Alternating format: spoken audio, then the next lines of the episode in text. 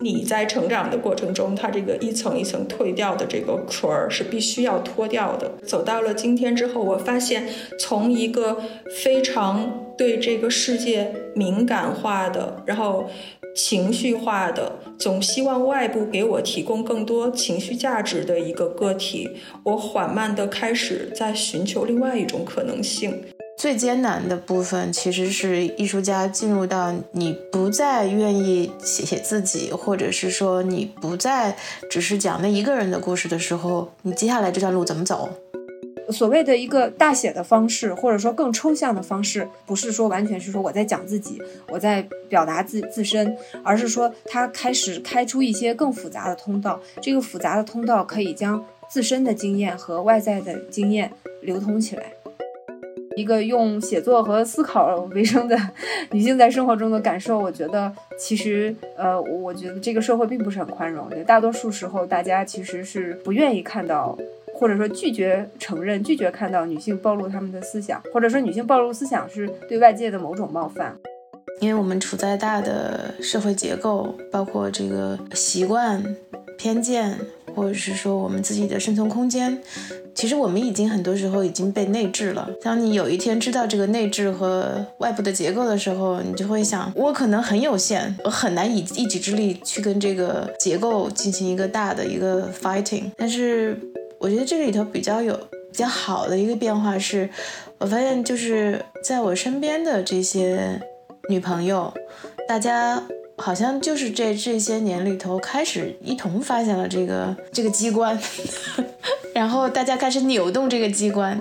其实不是说女性不善于抽象思考，男性善于抽象思考，而是说我觉得以前的社会结构，呃，社会认知习惯，它没有给女性太多呃空间，就是给大脑一个舒适的、适宜哲学思考的环境。我希望我能在我的未来里，或者说我艺术的未来里，逐步的、缓慢的拥有这些在时间进程里的观众。我希望这些观众能在我存在的这个线索里找到，在这个未来的时间洪流中，我跟他们之间逐步产生的联系，连接全球不同地方的艺术家、写作者与策展人。欢迎进入未来之翼，在四方的声音彼此交流的群岛上，倾听此刻涌现的潮汐，一同触碰明天的形状。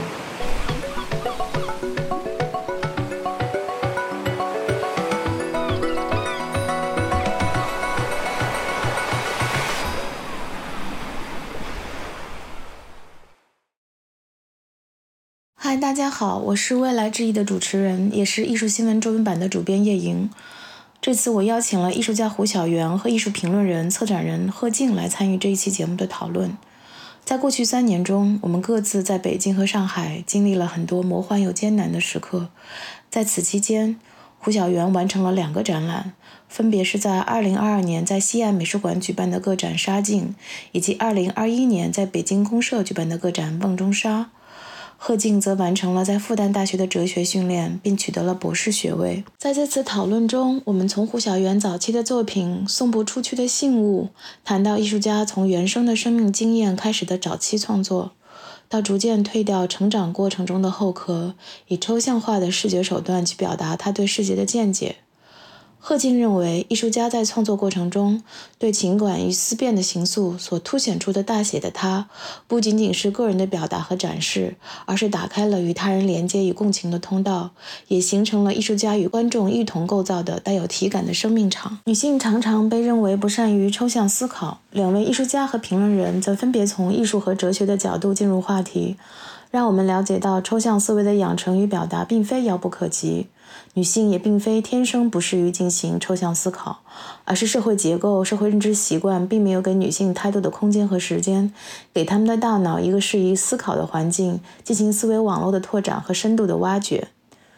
胡小媛和贺静分别在这几年成为了母亲。胡小媛是在送儿子小树上培训班的间隙录制的这期播客，你甚至能听到他在讲述艺术的抽象表达时，小树在屋子里跑动的脚步声。贺静在深潜入哲学的世界时，也会被每天固定的时间拉回到生活的柴米油盐。日常的落地和思想的深浅，切身的体验与精神的挖掘并存和搅拌在一起，也给他们感受和理解这个世界带来了更为丰富和复杂的维度。更多了解贺静和胡小媛的想法和创作，可以参考艺术新闻中文版出版 Chanel 特别支持的《因她之名：华人女性艺术特刊》。两位都参与到了这期特刊的共同创作。贺静在特刊中撰写了《抽象之变：物的反思与思辨的形塑》。好，现在我们来一同进入到与胡小媛和贺静的讨论。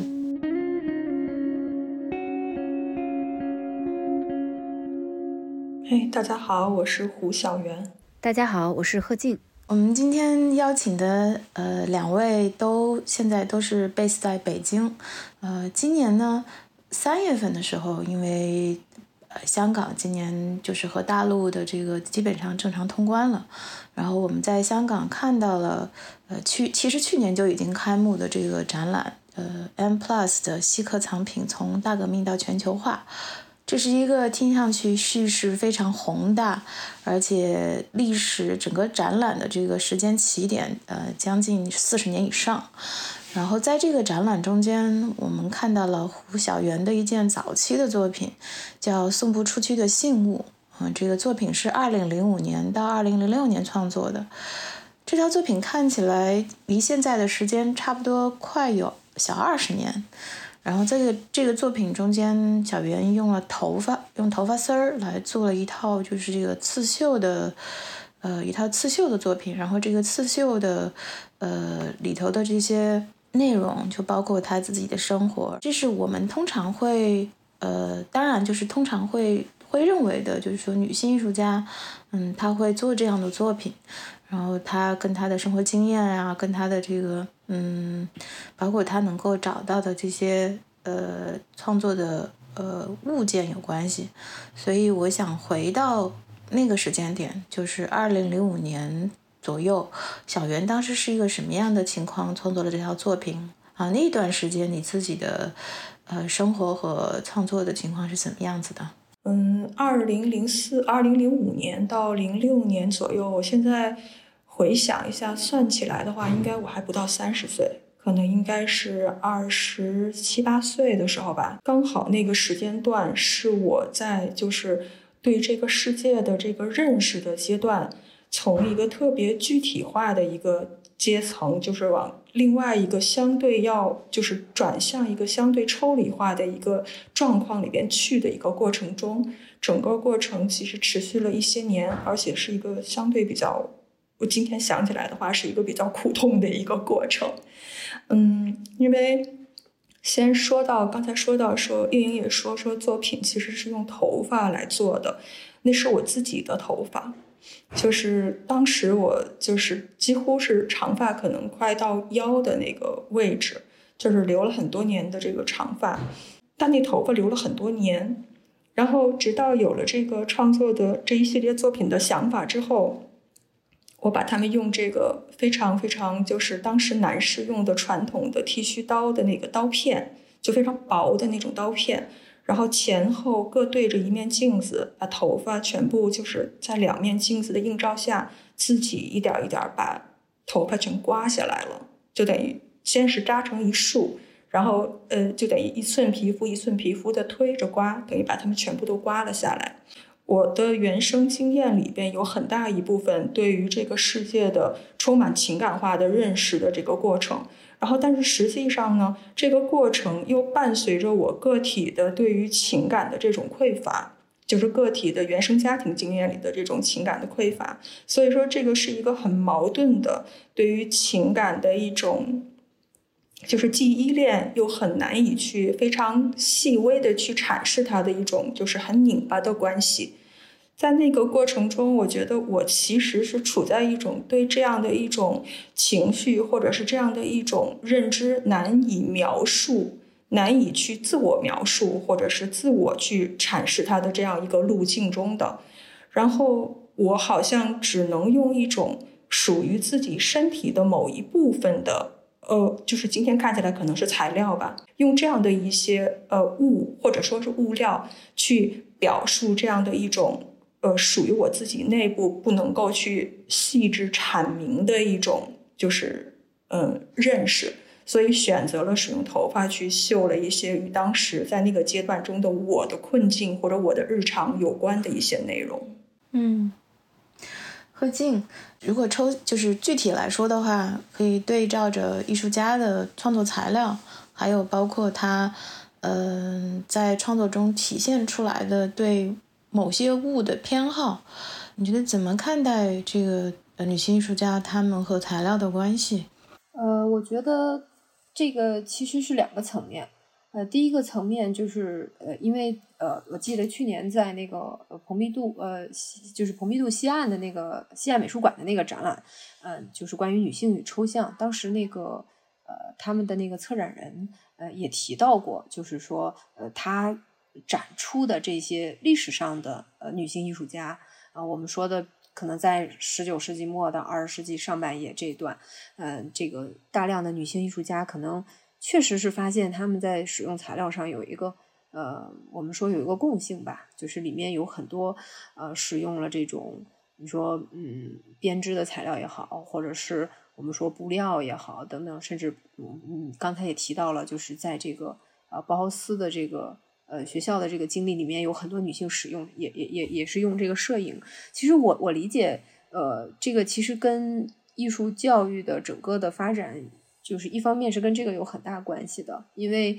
嗯，从传统上、从历史上来讲，嗯，更早的时代可能呃艺术学校都不接收女生。对吧就是我们要去学一些呃所谓创作的技法性的东西，工具的这种上手的东西，它其实呃女性的这个进入权其实是被限定的。但是今天这种情况，嗯，产生了很大的变化。就是我觉得呃普遍来讲，今天的女性对她们周遭世界的一个进入的范围和理解的。呃，或者说认知的范围都扩大了啊，这个扩大跟教育有关，跟生活有关。比如说，我们今天女女性的艺术家，我们说不一定，首先不一定非要进到学校里面，不是像以前那样。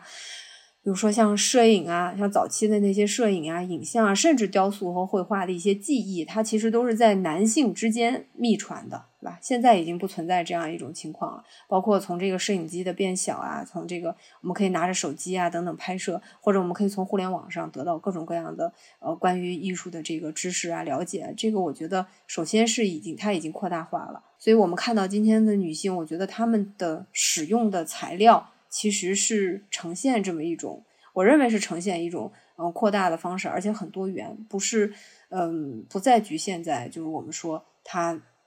可以就传统意义上那种可以随手拿到的这样的一些材料。但是另外一方面，我我我倒是不觉得就是呃，比如说艺术家他呃创作的起点呃是跟他最近的这个东西又一定是女性的。其实男性艺术家可能。呃呃，也是这个样子的。就是对于所有的艺术家来说，其实他呃有一个难题，就是他要找到一个确切的起点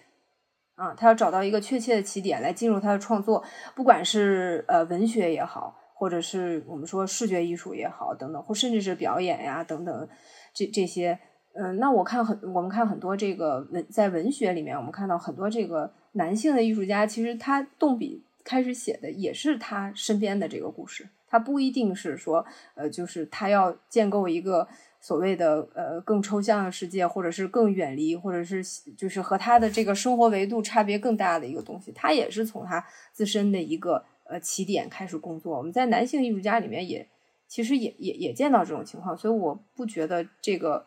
就是说从这个生命经验起点开始，一定是就是好像是有这个。男女区别，但是我觉得，呃，可能是跟呃每个艺术家不同的他理解世界的方式或者他表达自己的方式是有区别的，而不一定是一个男女上的一个区别。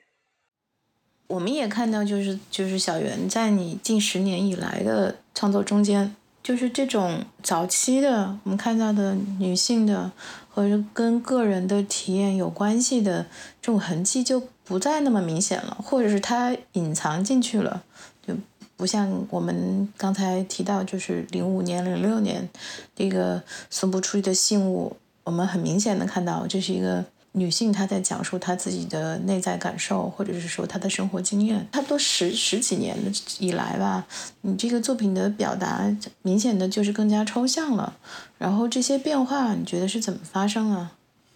嗯，刚才其实我觉得这个咱们这个头儿开的其实非常有必要，因为如果要是让我来去谈这个抽象的这个问题的时候，其实我自己就是一个我觉得挺清晰的一个这个例子。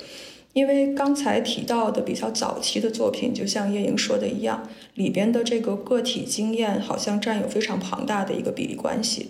我今天其实回望自己，也包括看今天就是所有在我周边视野范围内，我大概了解一些的，就是年轻艺术家的时候，也有同样的这种，就是能够看到有类似的这种就是情况，因为我觉得。嗯，刚才其实贺静也提到了，就是对于这个个体经验选择与否，往往都是取决于艺术家本人自己的一个主体的一个意志。但是呢，确实这个个体经验又是离这个艺术家个体最近的一些，就是你把它当成手段也好，工具也好，当成什么都好，它确实是一个最近的一个工具。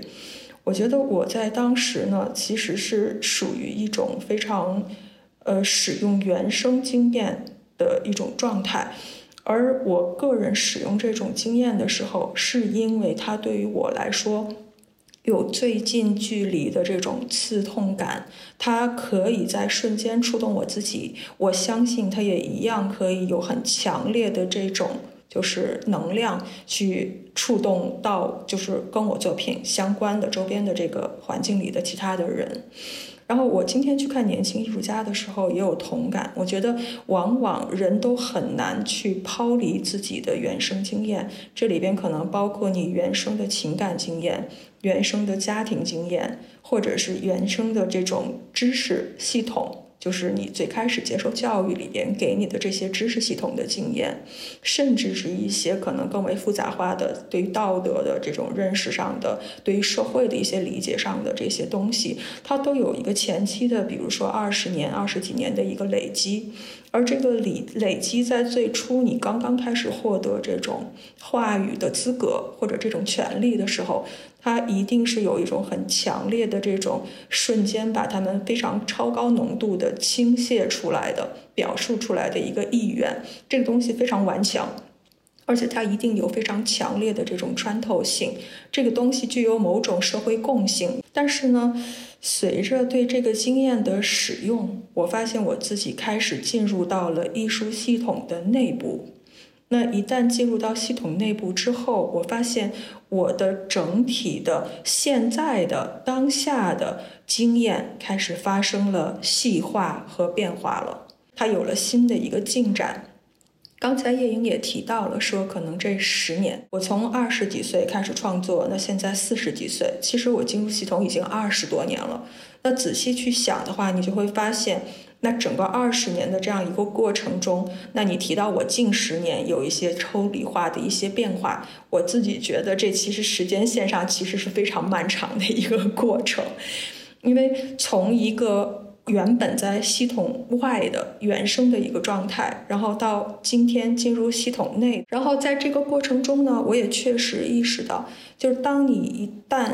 跟原来的那个最开始的先期的状态有了越来越远的距离之后，你会发现你也没有办法再去那样锋利的使用它们，因为它们开始。退得很远，就好像我们今天去听好多这个摇滚歌手的这个音乐专辑的时候，比如早期他们的很多东西，你今天比如一听。想象着自己当年的那个状态，听着当年的那个曲调响起，你仍然可能还会有汗毛一下从皮肤上立起的那个刺痛感。但是可能这些人跟你一样成长到今天之后，他新出的某些专辑，如果仍然还想要去强调曾经的那个状态中的他们的那个情况或者那种感受的时候，你会发现他往往都显得非常的。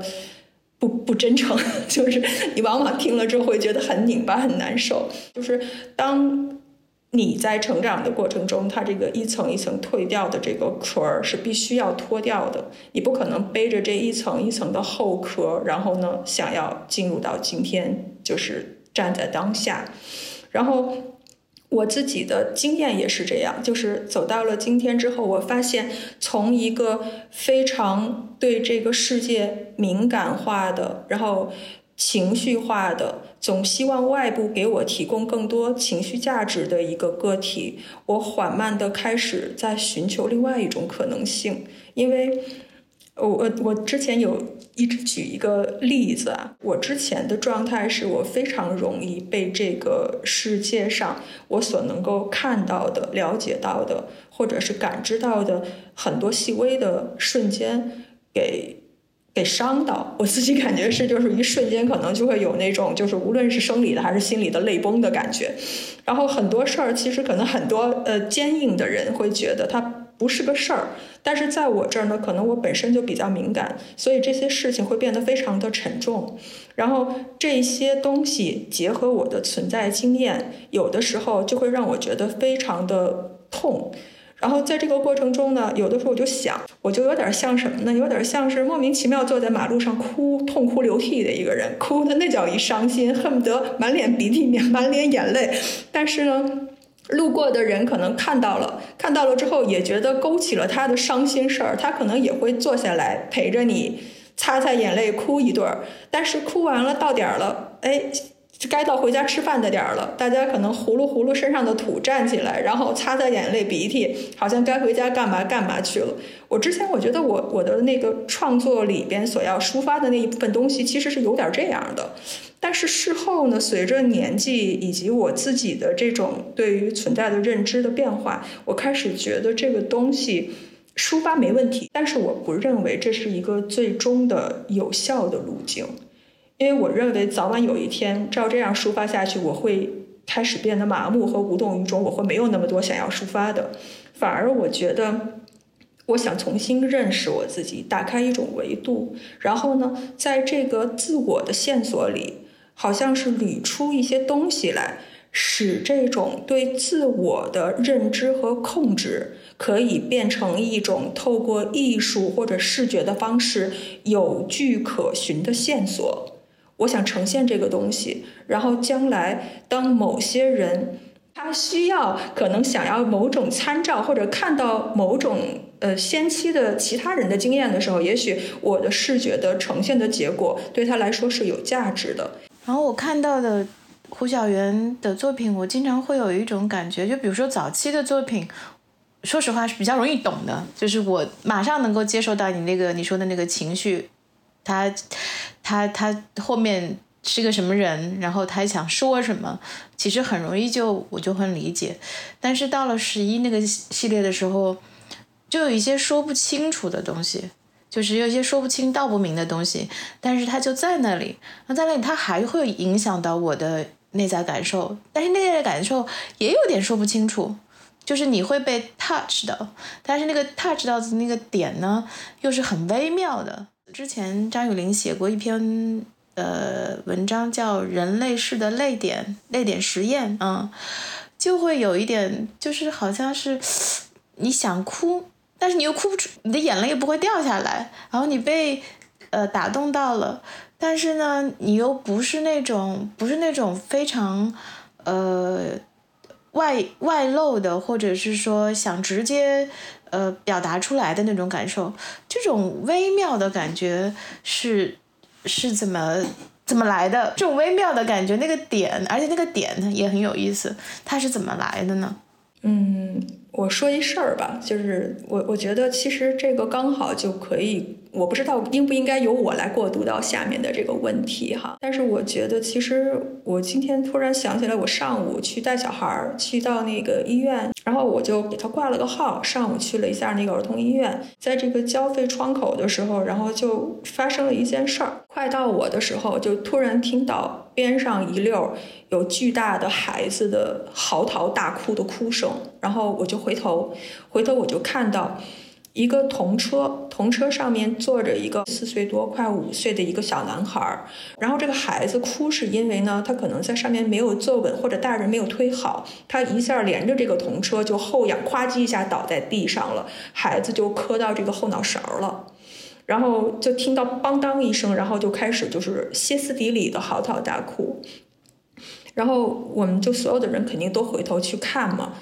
然后我当时看到的这个妈妈的举动，她是，嗯，她把她把车先竖起来了。然后呢，孩子还坐在车里边哭。他最开始就没有去管这个小孩儿。然后过了一会儿呢，孩子还是特别大声的嚎啕痛哭。他就把孩子一把从车里边给拎起来，然后抱在了自己肩上。但是他也没有任何说安抚或者抚慰。我觉得是他是有一些些那种愤怒或者躁躁动的，然后对孩子跟孩子之间没有任何的这种交互的这种情感的互动，然后孩子哭了一会儿之后，他又把孩子放回到车里，然后他训这个小孩儿，我就瞬间就把脸就扭过去了。我看到这种的时候，我瞬间眼泪就要下来了，就是我一瞬间突然觉得，就是我看到了一种很难以形容的一种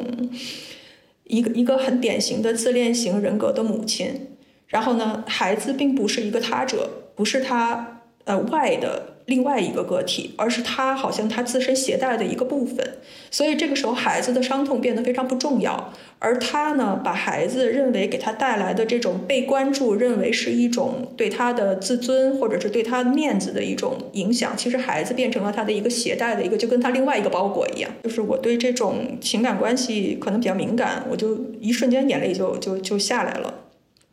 然后我就是后来下完费，我赶紧就走了。走了之后，我在路上其实有在想这个问题。我觉得这种他们两个人之间的这种淡漠，这种情感上的这种毫无交互，这种缺乏这种爱的这种联，就是两个人之间的这种纽带完全缺乏爱的这种联络。我在想，如果说让我表达那一瞬间我看到的那个那个情境的话，那个情绪的话。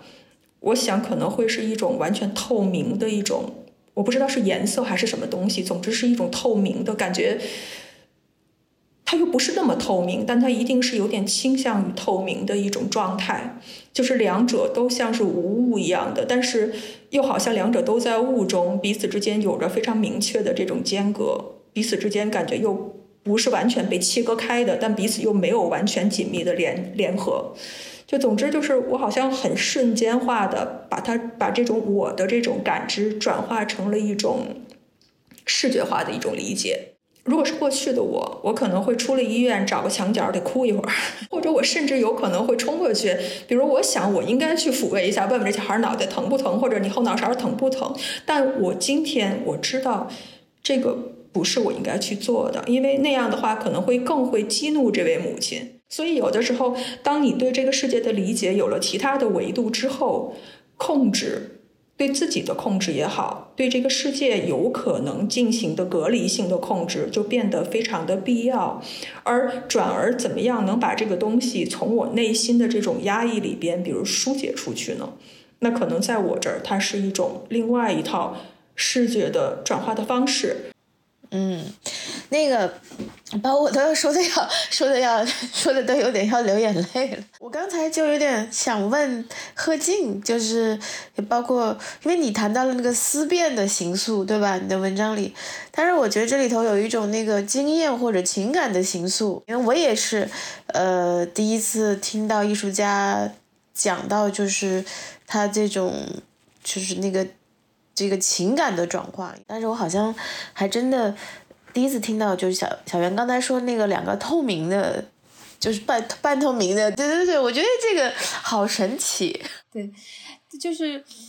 就是就是我我我的我的听下来的感觉就是就是这个还挺难得的，就是因为我其实即使跟这即使跟很多艺术家聊，呃，但是呃一般来说我们都了解开头和结尾。就是说，要么是我看到那个作品，要么艺术家总会讲一些跟他自己有关的故事啊，或者是某种来源。但是，就从这个来源到到这个点，这中间是怎么变成这个东西的？一方面，我觉得确实它也很难被确切化，或者我相信，比如说小袁你刚才说到的这个，可能如果它真的变成，就是真的在创作中以某一种。以某一种方式发生作用的话，它可能又变了。对，它不是那么直接，也不是那么单向度。那另一方面，其实我我觉得这一点其实还就是很有女性艺术家的一个特征。我不是说女性艺术家呃是情感的什么表达者或者什么，但是我觉得呃，通常来说，我我我就是就我自己个人的经验啊，就是说，呃，在表达呃表达这件事情上，尤其是在表达一些这种呃带有一种就是刚才已经提到有一点神秘性或者怎么样的，就这样的经验当中，我觉得女性的表达能力确实可能比男性 稍微好一点，就是她她会有一个她会有一个或者说她的方式让你的接受度更高一点。对我，我对就刚才你讲的这段对我来说也挺宝贵的，就是说，我觉得我其实呃生活当中经常跟艺术家聊天，但是这种就这个中间这个这个段儿这么清楚，其实还是非常非常少见。对，所以我也挺震撼的，听了以后。对，因为你看到那个结果的时候，你就会觉得，嘿，那个东西就 touch 到你了。然后，但是呢，它出现的形态，因为你的创作方式吧，包括最后它呈现的状态，它的确是抽象的。就是说，呃，比如说刚才你说，其实是你那个你那个点，每次其实是在你心里头是有一个孕育的，但是出来的时候，那个作品的结果呢，它好像又离。呃，刚才我们说的那个情感经验的具体的生发，又其实是有一段距离了。呃，在这个距离中间，艺术家在做什么？就是把你的这个刚才感受到的那个两个，比如说两个，你说像一个半透明的球体，然后最后进入到你的作品的完成的时候，这个东西它又怎么再继续的去去发展出来？嗯，我觉得这问题问的特别好。因为，嗯，确实是我只是在说我个人的一种转述的一种经验是一种什么样的一个过程，但实际上，真正对于我来说，我之所以选择用一种视觉化的创作手段去表达我对这个世界的见解或者是观点，原因是因为我从来不是在记日记，就是我是在。表达我对这个世界的见解或者观点，往往我很多创作其实就好像我是在用视觉的方式写论文，把我个人对这样一些事物的思索，以及最终我可能产现的一些与这个思索相关的结论，甚至说有可能还未解决的一些疑惑，把它通篇的呈现在作品里。哎，这个就让我想起来。嗯，今年我们拍这个《因他之名》的纪录片的时候，然后当时我跟贺静聊过一段，就是你对于女性做抽象艺术创作的看法。然后你当时特别提出来，就是你在呃女性艺术家，就是在一些女性艺术家的作品，当时当然也提到了小圆的作品，你说看到了一个大写的她，呃，这个大写的她好像。刚好就跟小袁刚才说的这个写论文的感觉有点契合。如果是呃用你的角度来看的话，呃，应该是什么样的？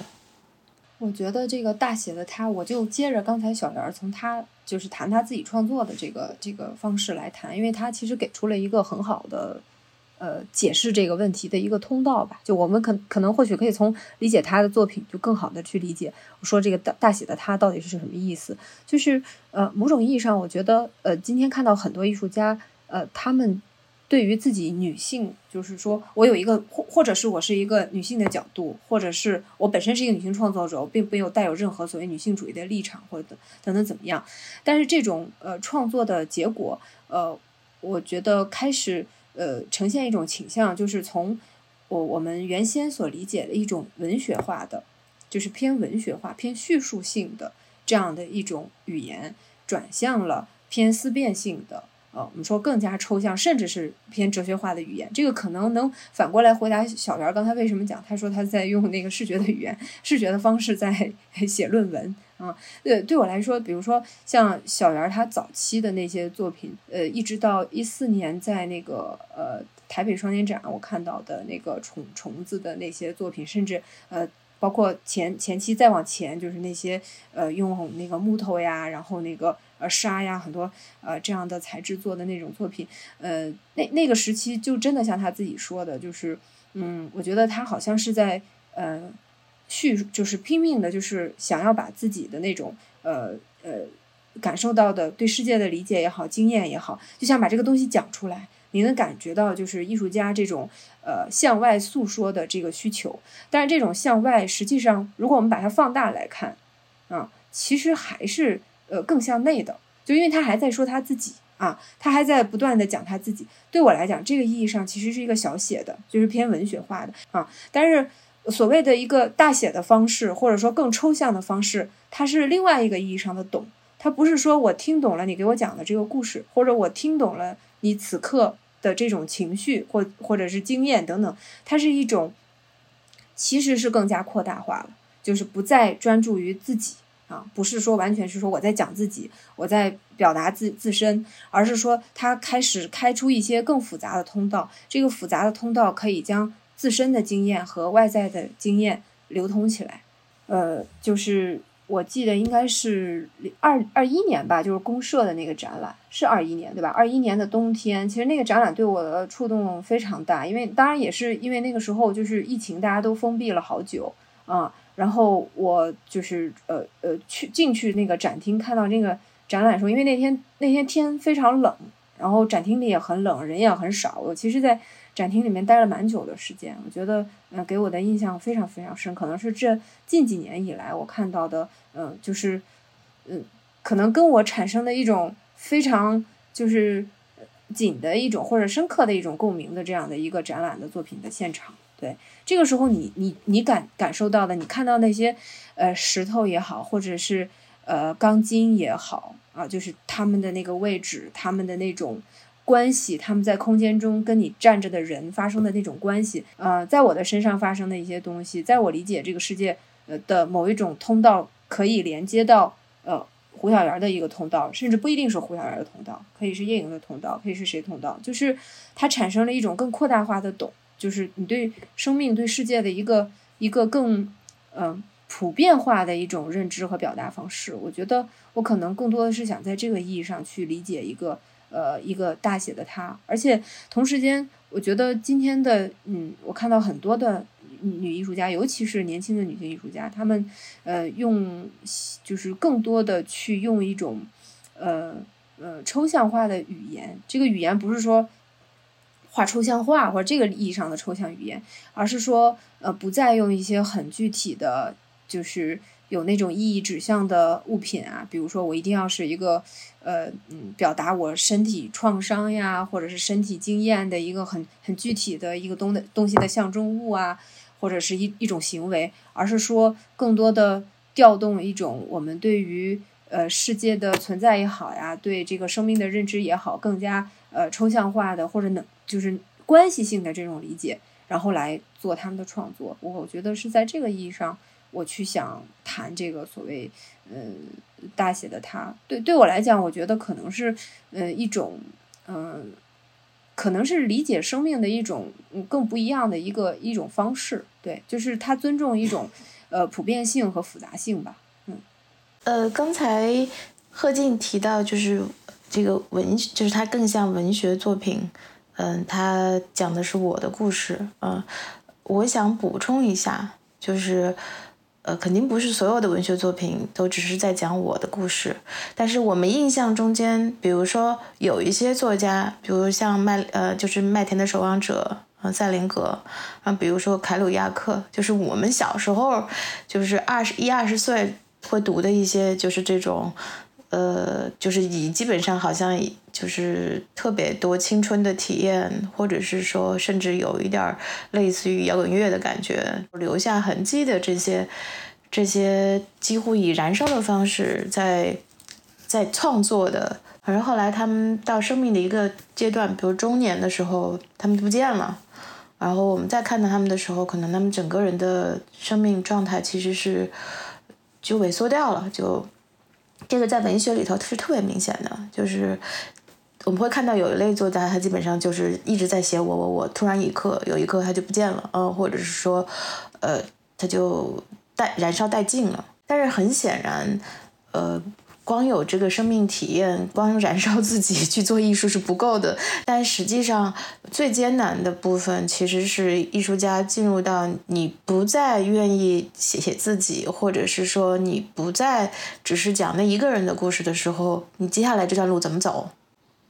嗯，那我现在反过来，其实是我觉得是小袁刚才提到的这个创作过程，其实也在回答这么一个问题。呃，比如说啊，刚才贺静提到的小严的小袁的这个瓮，这个这个展览叫《瓮中沙》哈，实际上你已经在度过，已经进入到艺术家至少艺术家创作的第二或者第三个阶段，就是你不再靠。呃，那个情感和直接的体验来抒发，你开始进入到就是进入到一个新的阶段，也就像呃贺静说的，就是那个大写的他在慢慢构建的过程。然后我二零二二年在西安美术馆看到那个沙镜，进到这个展览现场的时候，呃，它不像看单件作品，就是它整个的环境，然后还有包括你的作品和作品之间的关系。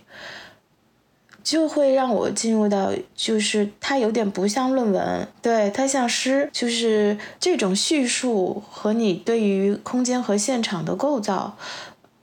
好像我之前看的比较少。还有一个是说，的确是两三年非常难受，对我们每个来说，对艺术家来说也是展览非常不确定，然后生活中间我们还要经常要去，呃，囤菜囤米。呃，囤冰箱，对吧？经常还要交流一下 要囤什么。好像这个现实中间所有的错乱和这种荒诞，并没有在你的作品中间能看到，就是反而是我们看到的是一个刚才说的像一个诗一样的世界。嗯，它怎么来的？嗯，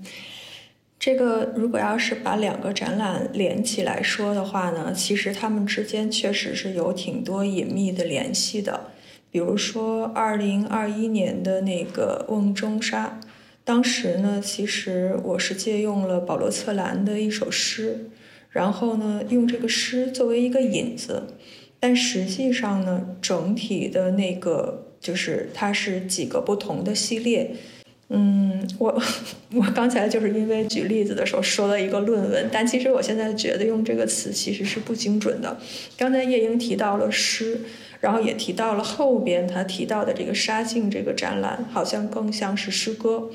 但是诗歌呢，我很认同，而且同时呢，我也觉得其实诗歌也是非常抽象化的，它比论文更加的意象，更加的意会，更加的抽离，就是那种方式的诗歌的呃书写方式是这样的一种呃路径。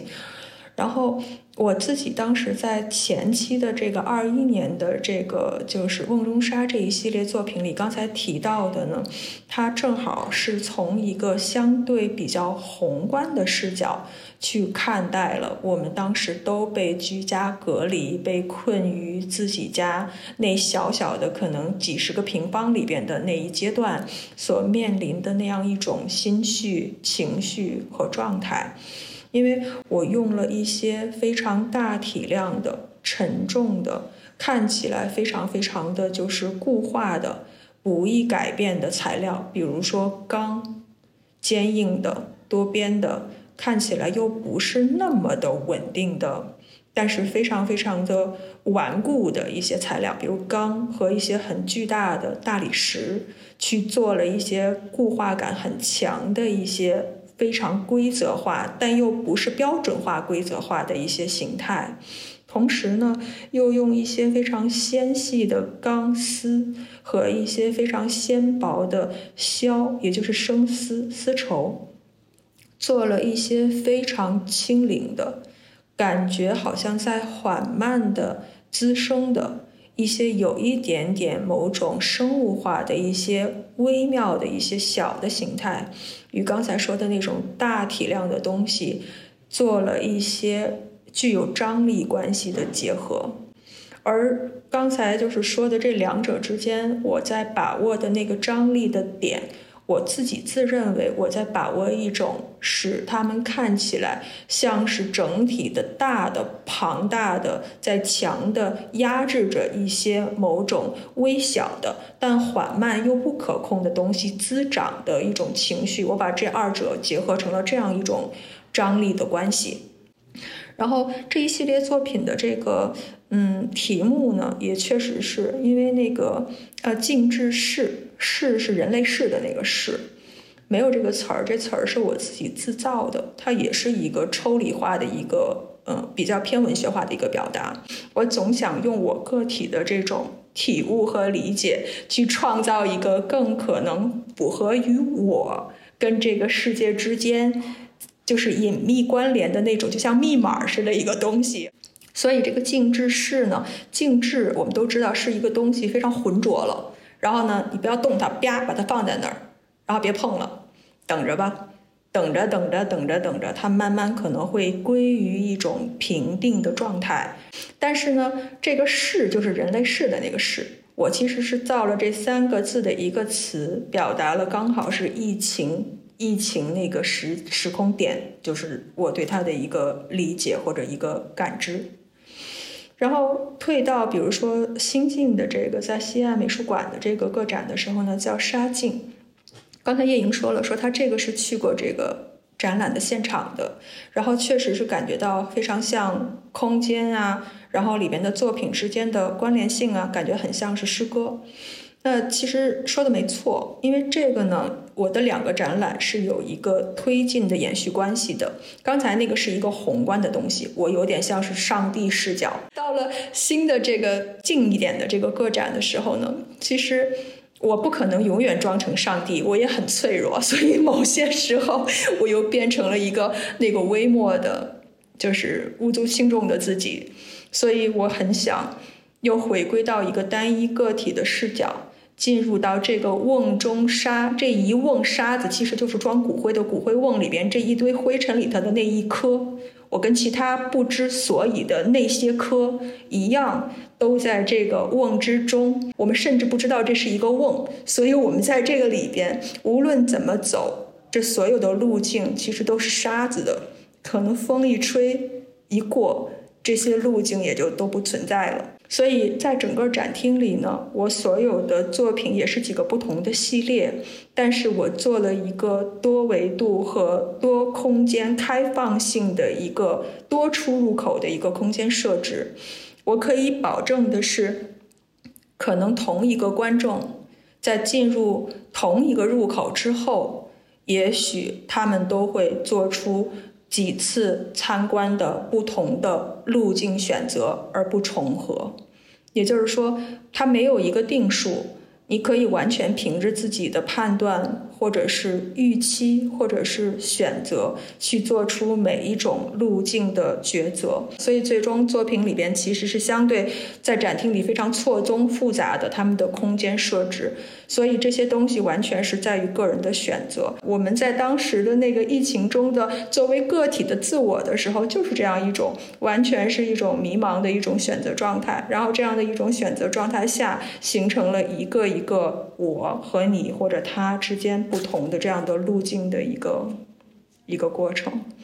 嗯，贺静，你去看了那个展览吧？你觉得两个展览之间的关联度或者是说区别，你你你是怎么看的？我我我我确实觉得，就是北京的这个展览在二一年的时候，其实我相信每个走进展场的观众都是带着一种情境进去的。对这个还是一定有影响，就大环境啊，就当时在二一年那个，呃，大的疫情的那个环境，一定是会你的观看，呃，产生一个，就是它像一个背景板一样，就是人就是从这样的生活里走进那个展厅里的啊，那它一定会对你有影响。我当时的一种感觉呢，是说，嗯，因为因为当时那种呃风控的情况也好，或者是疫情的整个这样那种大的社会环境也好，呃，大家开始。你就是你说是主动的也好，或者是被动的也好，开始就是对世界的宏大的东西，就是那个东西被你被限制住了嘛？你对更宏大的东西的思考，你开始转转转而去一些，就转而把自己的注意力，或者是把你去呃想问题的点放在一些我们说个体的东西，关注更多的去关注那种个体的呃微小的呀、不确定的呀、脆弱的不确定性啊。所以我觉得这也可能是当时这个呃瓮中沙给我的这个。嗯，触动比较大的一个原因就是，就是真的好像你在那个展场里面，嗯，你你跟作品之间，或者有某种经验产生了一个共振，但这个身体这个这个共振，甚至是一种呃身体上的共振，甚至一种生理上的共振。我觉得这可能是呃它特别打动我的一个地方，因为我自己觉得是很难得在嗯一个展览的空间里面，因为它是个公共空间，对吧？你你产生这样一种呃身体上的呃一种呃一种连接，我觉得小圆在那个空间里面，他造的这个，他还是一个人造的嘛，他是他所造的这个一种生命场也好，一种经验场也好，其实是呃在那个当下我是能直接感受到的嗯，嗯，那那个沙镜到了西岸的呃这个空间里面呢，我反而。感受到了另外一个东西，就是呃，我称之为是比较大胆的东西。我当时这是，当然这是我当时的第一反应，因为那个展场里面，我更多的感受到的是，就我们提到的这种呃抽象化的，或者是他把一种嗯呃思考的，就你你的思考的一种锋利性，就你对这个世界的看法，你的思考的一种嗯很锋利的东西，就是因为思想其实它是有。怎么讲？它是它是有那个尖的，它一定有些东西它是尖的，它不一它不是说很很丝滑的东西，或者是它是一种，它它不完全是渗透性的，它一定有一个点，它是它是它是带着那个尖的。那我我在沙镜里面感觉到的是，嗯，它的视觉语言带给我的感受是，嗯，它其实是把这个东西暴露在外面了。这个我是我觉得在。嗯，女性艺术家，尤其是年轻女性艺术家的作品里面是比较少见的。就是我觉得我们今天这个社会，其实还是对于呃，就整个社会而言，呃，对于呃女性呃暴露自己的思考，暴露自己尖锐的一面，哪怕那个尖锐的一面是通过一种很情感化的经验。就是他的起点是一种很情感化的经验，不管他刚才所说的，他在生活当中有的时候会动容啊，会感动呀，或者会悲伤，但这个东西最后转化到作品里面，他给我的感受就不完全是那个原生的情感性的东西了，它已经被转化过一层，它变成了一些锋利的东西。那我觉得，其实我自己作为一个女性在生活中的感受。或者说是一个用写作和思考为生的女性在生活中的感受，我觉得其实呃，我觉得这个社会并不是很宽容。大多数时候，大家其实是嗯不愿意看到，或者说拒绝承认、拒绝看到女性暴露他们的思想啊啊，或者说女性暴露思想是对外界的某种冒犯。我觉得这个这个现状仍然是有的。但是沙静给我的感觉是这些东西被暴露在外面，所以我觉得蛮勇敢的。我当时这个是我说的，都是我现场的那种感受的一个记忆。对，嗯，我觉得你刚才说了有一个词叫生命场，但是我觉得另外一个词可能是剧场。呃，现在我想起来，我觉得应该是贺静的表述更准确。对，它有戏剧性在里头，但是那个戏剧性不是不是做出来的，它是。它就是带着这个体感来的，所以你刚才说这个生命场，我觉得蛮准确的。我也想再问呃两位，就艺术家，这个从具体的经验和经历到后来去做这种抽象的这个转化，呃过来的这个这个呃不管是方式也好，后来他最后出来的这个作品的情况也好，对于我们自己的这个个人经历来说的话。就是你们觉得你们什么时候你觉得抽象思维的能力在你这里变成了一种新的本能或者一个新的对世界的反应？然后这个东西是为什么而来？怎么来的？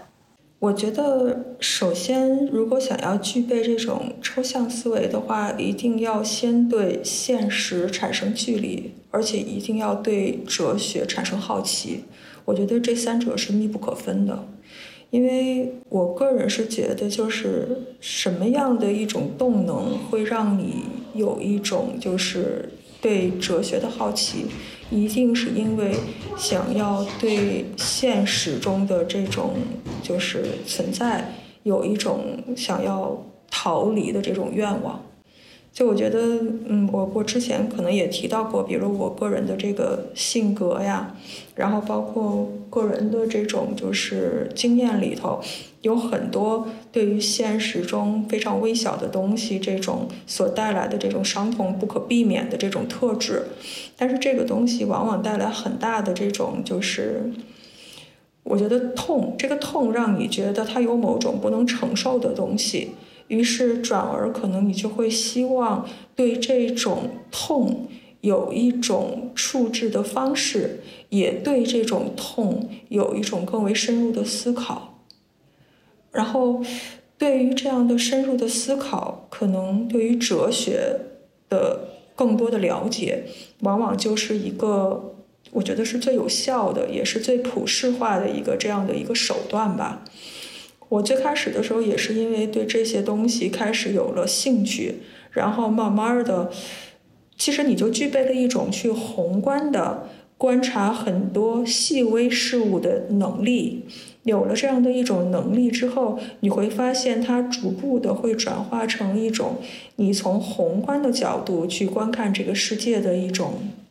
一种一种手段。有了这种手段之后，可能很多事物就自然而然的变得抽离化了，抽象的思维也就会随之产生出来。我记得上一次咱们在一次就是论坛聊天的时候，曾经聊过，我自己聊到过，比如说我说有有人就是当时也是有有问，贺星有问说就是什么是抽象。嗯，我当时举过一个就是关于这个白色的，比如说一个瓶子的一个例子，比如说你在美术馆里边，七八岁的一个小朋友去跟他解释什么叫抽象，我就用了一个白色的瓶子的例子去解释。比如说你在美术馆里边看到一个非常美的一个曲线非常非常灵动的一个白色的瓷的一个这个瓷器，比如一个白瓷的一个瓶子，那么这个瓶子的形态呢，可能。呃，这两边的这个曲度非常的讲究。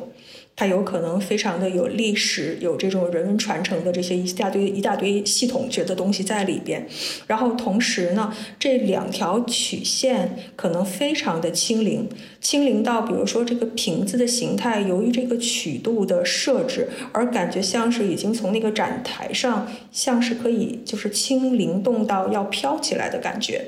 那么当你让我一个艺术家去描绘这个瓶子的时候呢？可能现现实的角度是给这个瓶子画一张速写或者画一张素描，但是如果让我去表述我在那一瞬间所看到那个瓶子所带来的触动的时候呢，那我可能不会选择用这样的方式去现实的描述它，而是会把那两条曲线的灵动感，通过比如说线或者是面的方式，把它在一张画面里边组织起来。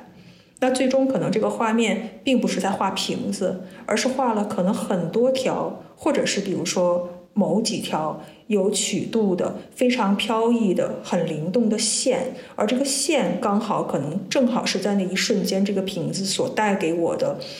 所抽离化之后的一个结果，而是最触动我、让我有最有感、最有感知的一个结果。嗯，所以说这就是抽象化的一个思维最基本的一个，我个人认为的一个视觉化的一个表达的一个转化的一个过程。它是我所观看它以及我观看这个事物或者是这个世界的一个角度。我用这样一种抽离化的结果表达了这个角度。好。呃，接着刚才呃小袁提到的，就是一个抽象思维的养成。然后，因为贺静现在在已经刚刚完成了你的哲学博士的这个学位的呃学位的教育过程，对吧？嗯，然后我想，尤其是我们谈到哲学的时候，更是认为它是这个呃特别需要抽象思维。你的这个教育背景和这个训练给了你一些什么样的影响？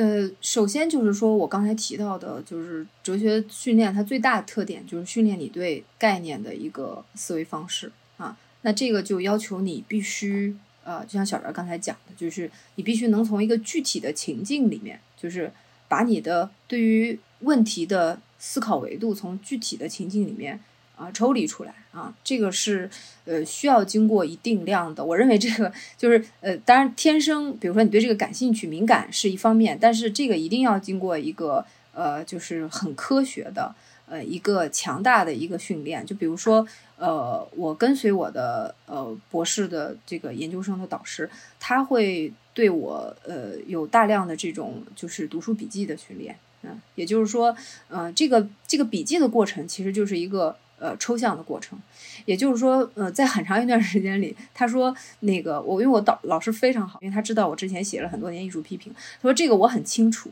啊。但是你既既然跟随我，呃，做博士研究，那就是你是一个博士还是一个学徒阶段，所以你其实还是在学走路啊，你不是来我这儿跑的，你能跑我已经知道了，但是你既然来到我这儿，你就是要学走路。那学走路怎么学呢？就是说你要一遍一遍的，可能比如说非常薄的一个，可能三四十页的这样的一个，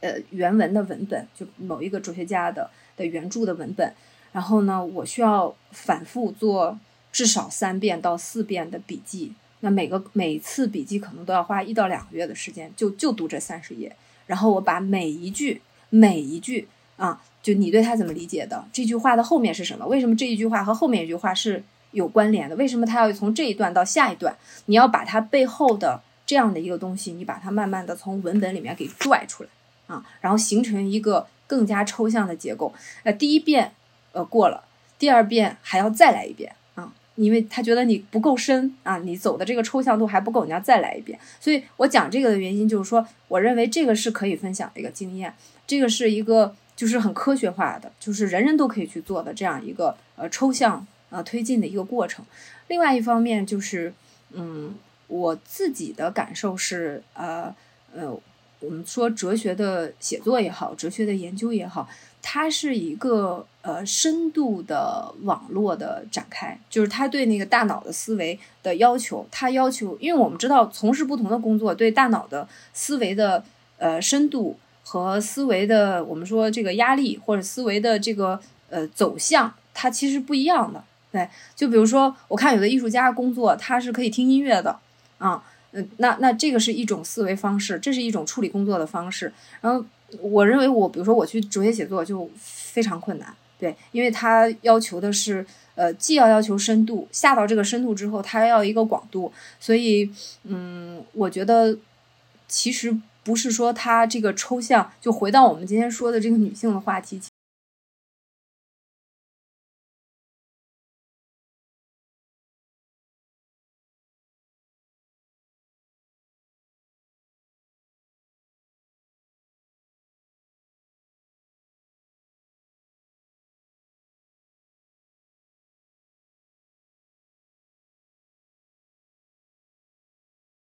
这个环境要要求你，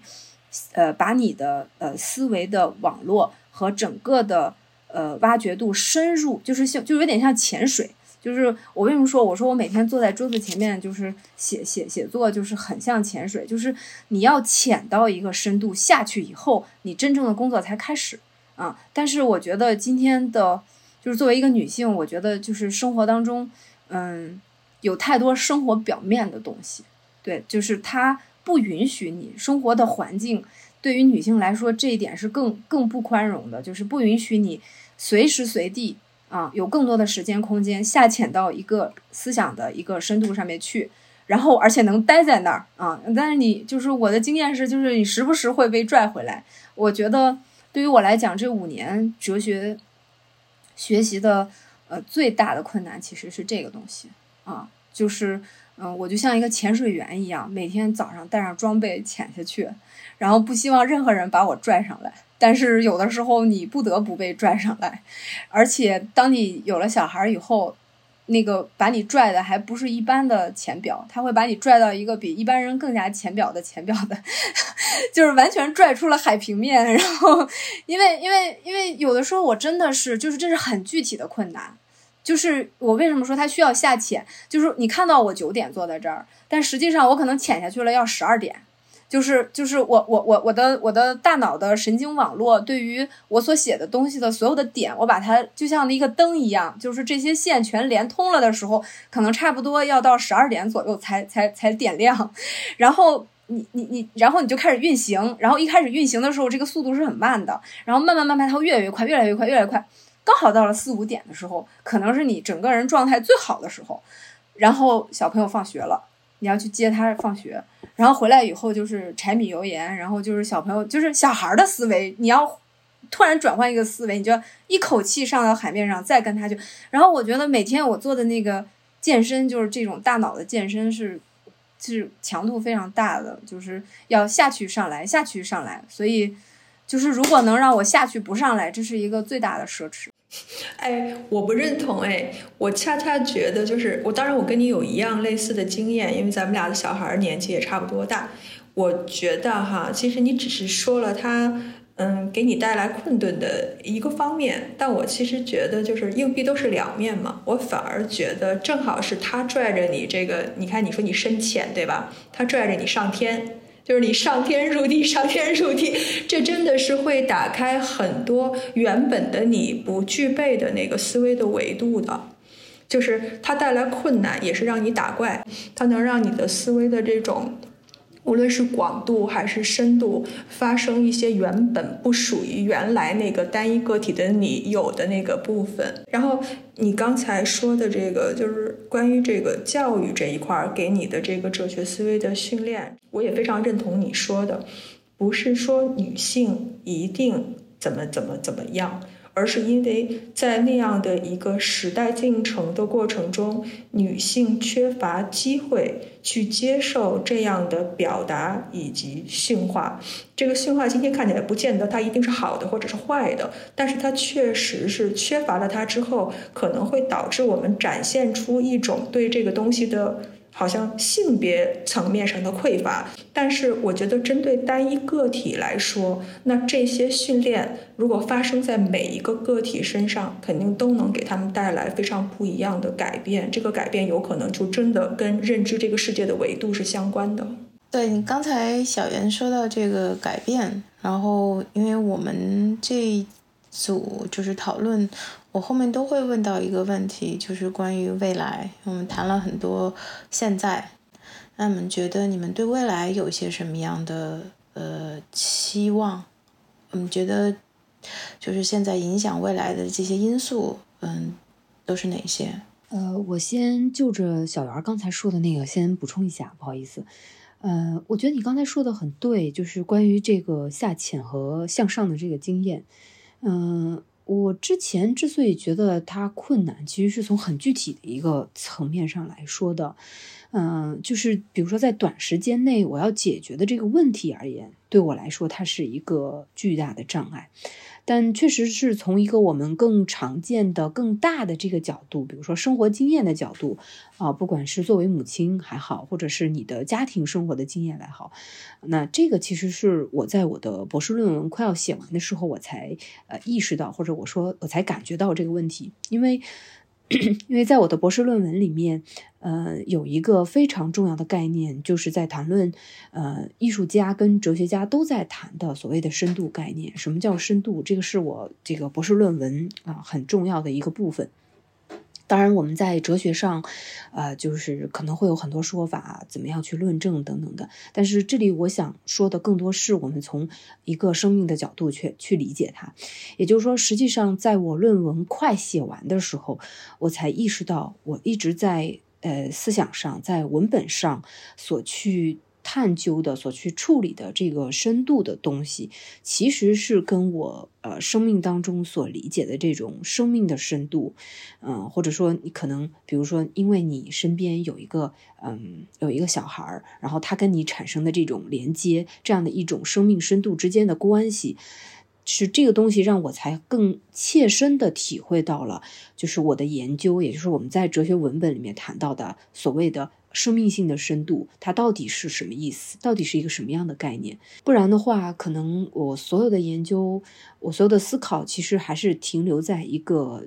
智力的层面，一个文本的层面。在慢慢的工作的过程当中，研究深入的过程当中，我才意识到。呃，就是我在想的这个事情和我的身体在世在这个世界当中的感受到的东西，它其实是同频的，呃，只不过这个工作可能让我在一开始进入它，无论是我的生活习惯、我的工作习惯、我的一种惯性的思维方式，都让我在一开始进入它的时候，忽略到了这个切身的呃身体感受。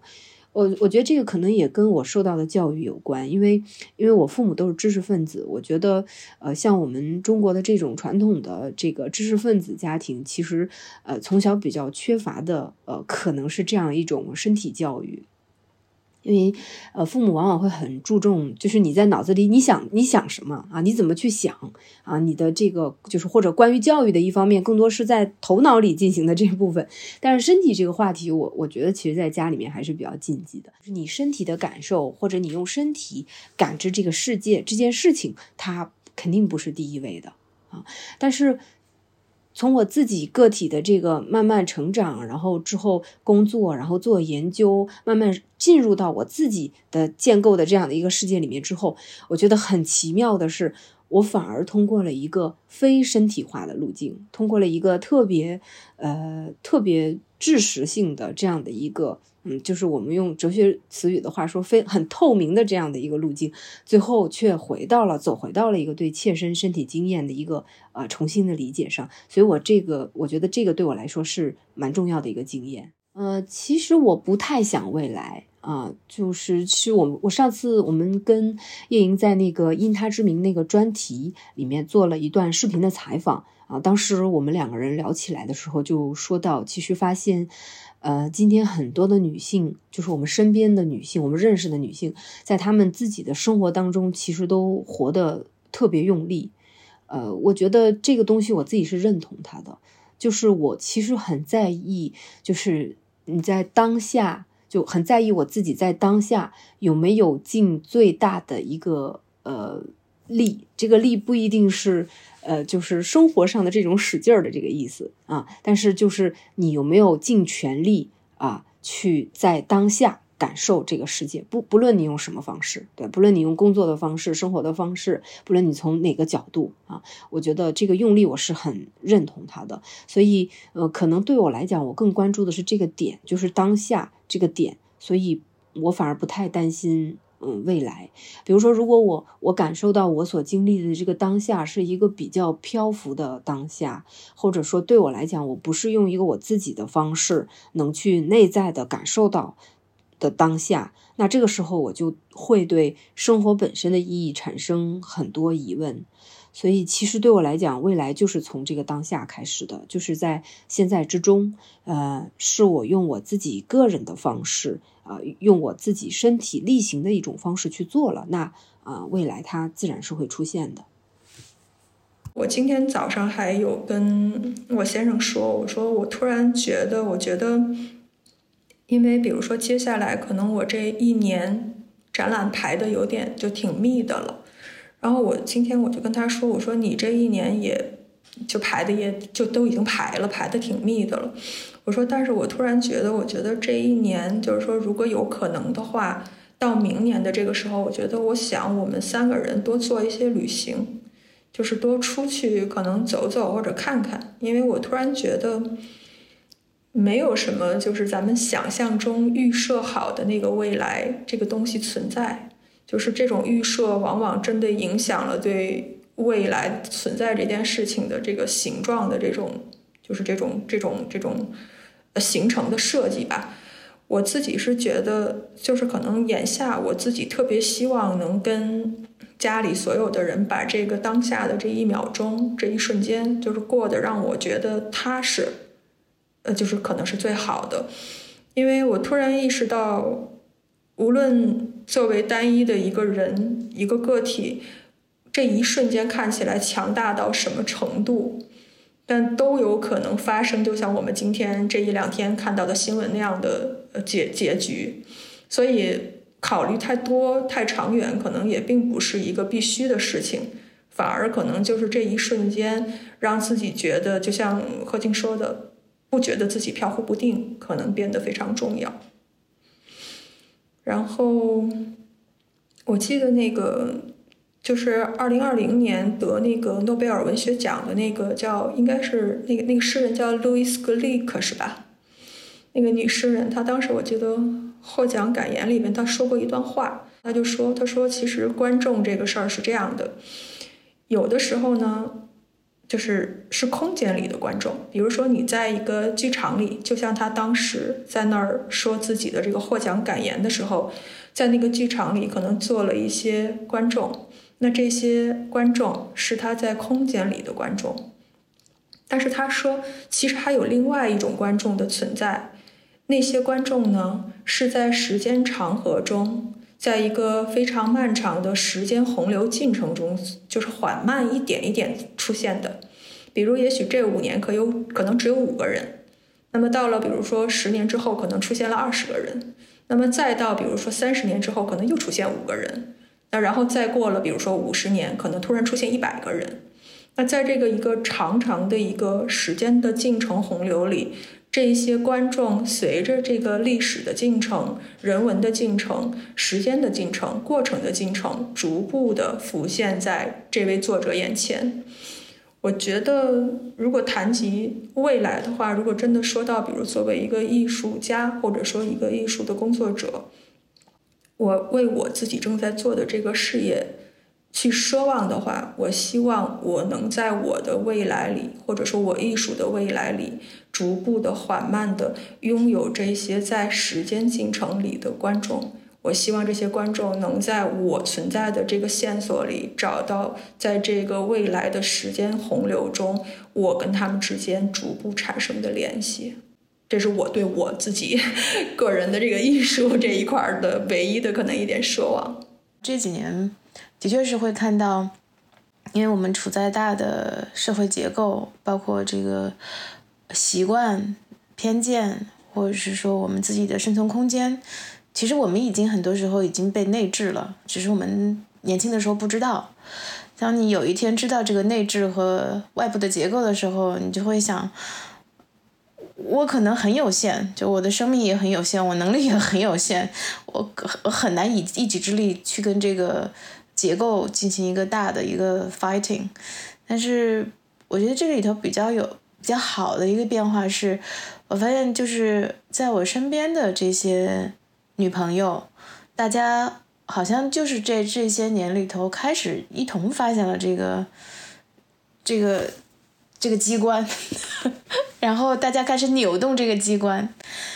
但是他不一定会马上把门打开，但你会发现就是因为就是不管是我们在做呃我们的出版也好，还是说跟大家的这种讨论也好，嗯，就是这种人和人之间建立的这种。流动性的这种连接，就像刚才，呃，何静提到潜水，我最近在进一步的学习游泳，开始可以换气了。就是在这个一深一浅中间，你的内部会变得，就是你的内部的那个内核会变得的确比以前更强一些。然后你在面对外部的这种不确定的时候。呃，你觉得哪部分的确定性在哪里？其实比以前你有更多的感知，或者是说包括你认定，那肯定是未来的。如果从外部环境来说的话，未来很长一段时间，我们真的可能不知道会发生什么。但是我希望，就是如果是说人和人之间对于更深一层的这种意识的呃连接，然后还有包括有一些。新的共应该是一些新的共识，嗯，会让我们在后面要面对的很长一段时间的生活也好，包括我们的呃做的事情也好，会让我们有一些不一样的支持。刚才叶英不是说在学游泳吗？他其实是想说说，就是其实也跟我们遇到的状况是一样的。每个人在今天这样一个动荡的年代，然后不可控的事物总是在。铺天盖盖地的发生的这样的情况下，学习控制或者说不断的拓展控制的技能其实是没意义的，应该学会游泳。就是我不管外面发生了什么事情，有多少的新闻，当然我也肯定会被那个新闻拉扯，我也要去游泳。对它分泌更多的内啡肽。OK，好，嗯，谢谢今天胡小媛和贺静在北京和我在上海的连线，然后，呃，这一期的呃讨论我们到这里先暂时告一段落，嗯，谢谢大家。